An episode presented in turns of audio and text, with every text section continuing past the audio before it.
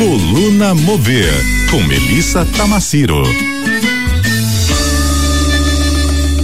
Ai, que bom matar saudades dessa coluna, Mel Tamaciro. Voltei, voltei pra essa bancada Voltou. maravilhosa. Mel ficou viajando aí, passeando, né? Que bom Gente, que você está de volta, viu? Será que eu vou espalhar as Bom minhas dia, né? sul-mato-grossenses para Goiás, para o Distrito Federal? Eu ando muito por essas terras, enfim. Ô, Lígia. Fala bom dia para os nossos dia, ouvintes. bom dia, ouvintes queridos do meu coração.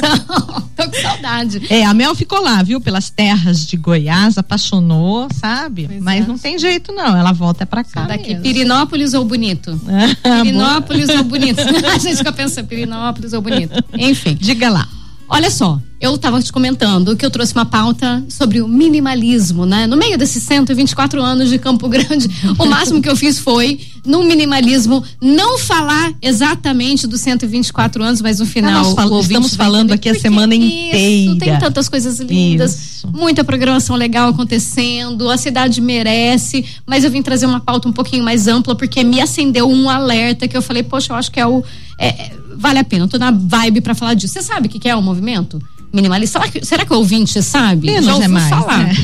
É, menos é mais. Esse movimento, ele começou lá pela década de 50, 60. Ele nasceu Uhum. dentro das artes visuais. Então, ele vem ali é, com essa coisa das formas retas, né? Cores mais chapadas, Uhum. muito menos poluição, nada dessa coisa assim tão da natureza explícita ali, natureza morta, né? No, no expressionismo, enfim. Ele vem inspirado no modernismo e na escola de Bauhaus. Então é uma coisa um pouco técnica aqui até para falar para o ouvinte, mas se der um Googlezinho vai entender a importância da escola de Bauhaus aí da década de 20, né? E aí por seguinte na, na- por consequente na, na arquitetura, enfim. Mas o que que ele acabou transbordando? O minimalismo virou, na verdade, mais do que uma expressão de arte ou de arquitetura, ele transbordou para um estilo de vida. Então você estava falando menos é mais, né, Lígia? Então ele acabou transbordando para essa coisa da redução do consumo, menos trabalho, inclusive menos alimentação, menos aquela euforia, né, daquelas mesas tão abundantes e tanta sobra, tudo bem mais regrado, mas num objetivo de viver com menos, só que num foco de reduzir extravagância, mas É, não sem deixar esbanjamentos. sem esbanjar- sem- não, é, não é deixar de consumir, não é deixar de se deleitar com as coisas boas do mundo, mas é ter um, um, é, um bom senso, né, com as coisas. E aí surge sempre que a gente fala de minimalismo uma questão muito filosófica também e até econômica para se pensar que se o mundo vira minimalista, será que rola uma chance de ter uma creche aí, né? Economia, um crash na economia, tipo o crash de 1929 da Bolsa de Nova York, que quebrou todo mundo. Será que rola? Você consegue imaginar isso? Se todo mundo reduz o consumo. Lígia, o que acontece? Ah, não, mas eu acho que não. Não. Não dá pra imaginar. Eu imagino. Você consegue imaginar? Eu consigo imaginar a quebra-quebra Hum. das empresas de cacareco, sabe? Coitado do Polishop, a gente pode dizer nomes aqui. vai acabar com essas monte de coisa inútil que a gente vai comprando, achando que tem muita função, não tem função, coisíssima nenhuma pra dentro da casa. A indústria dessa coisa das roupas, assim, muito é, descartáveis, muito Bate de frente com o capitalismo, sem dúvida. né? Bate de frente. Essa coisa de brinde, lembrancinha de. é, lembrancinha de batizado. Hum. Você leva pra casa? Lígia, conta, conta pra gente. Mas demorou demais pra É, responder, significa que isso, você né? leva. Eu não levo pra casa.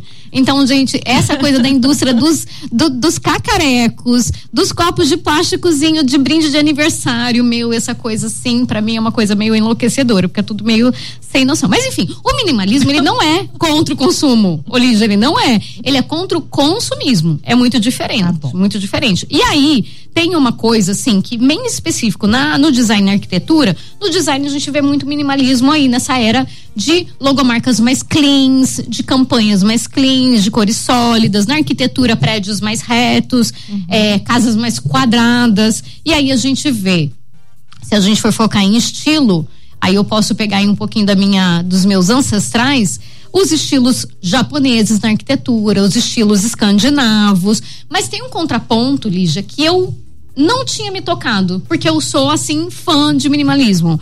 Eu nunca parei para refletir sobre uma consequência que ela já está acontecendo por conta desse movimento. É um alerta, não é absolutamente nada a ver ser contra o minimalismo, mas é um alerta que me pegou de calça curta porque eu não, não nunca tinha refletido sobre isso. Será que esse minimalismo também, ele não é uma padronização e descaracterização? Deixa eu falar dos condomínios, que são os condomínios horizontais. Quando você entra nos condomínios horizontais, o que você vê hoje em dia nos condomínios horizontais? Nos condomínios horizontais, muito mais verde do que a gente via antes. Não, né? tá, mas na arquitetura, por exemplo. A padronização. Muita, muitas caixotes. É, a padronização. Muitas caixas. Sim, mas eu, a padronização. Eu acho bonito. A padronização mas, mesmo, né? Não é uma coisa meio doida? Hum. E aí, quando a gente amplia um pouquinho mais a lente e a gente começa a ver, eu amo, eu tô dizendo como essa pauta para mim é difícil, mas ela é necessária. Quando você começa a ver os prédios que antigamente eles tinham as suas identificações, a gente até pode, é, passam décadas e a gente começa a achar brega, enfim, que, que são aqueles prédios com muitos detalhes uhum. e não sei o quê, uhum. mas quando eles começam a se padronizar, uhum. o mesmo estilo de prédio que está em Nova York começa a aparecer aqui, como uhum. começa a aparecer no Chile, uhum. como está aparecendo, enfim, em N outros lugares. Uhum. E o que a gente vai percebendo com isso? A gente vai percebendo que os traços culturais também vão sendo apagados com o minimalismo mal resolvido, né? É assim, é um grande contraponto. Nossa, Mel. Eu não tinha parado é, também é para pensar. isso, é... porque, ah, por exemplo, falando de arquitetura, você vai aqui para alguns locais na, na, nossa América do Sul e você tem a arquitetura influências ah, da França, isso, né, lá da Europa, isso, de vários locais. E isso que você está trazendo agora realmente apaga, apaga os nossos traços culturais, é, não é uma coisa doida? Tudo. E eu, assim, eu venho no movimento minimalista, eu particularmente, há nove anos, exatos nove anos. Hum. Que é se desfazer das coisas, enfim. Quando eu comecei a ler sobre isso, me deu assim um toque. E aí eu falei assim: caramba, como é que você se mantém? É possível, lógico, é que você tem que ter, tá, tá em estado do consciente. Você mantém o seu movimento minimalista, tá, mas mantém os traços de personalidade. Por quê? Isso tudo, arquitetura, roupa, design, ele tem mais do que uma função. Ele tem a função de comunicar, de encantar, ele tem é, a função de manter os seus traços de personalidade. E aí o seguinte, só fechando muito rápido, porque eu sei que está acabando nosso tempo para ficar essa reflexão e ainda ficar uma dica legal aí para os ouvintes. Esse é um senhor desafio para designers e arquitetos dentro da indústria criativa. E essa pauta para mim também é pertinente porque tem um edital aberto de patrocínio do CAL, do Conselho de Arquitetura e Urbanismo, que é uma coisa para mim um pouco inédita. Eu nunca vejo assim esses movimentos vindo dos conselhos, mas de 10 de agosto a 11 de setembro, qualquer pessoa pode submeter os seus projetos para disseminar o fortalecimento da arquitetura e urbanismo daqui, do estado, da nossa identidade. Olha, Olha que, que legal. legal. Pode ser projeto de feira, exposição, palestra, curso, seminário, o que seja. Entra no site calms.gov.br.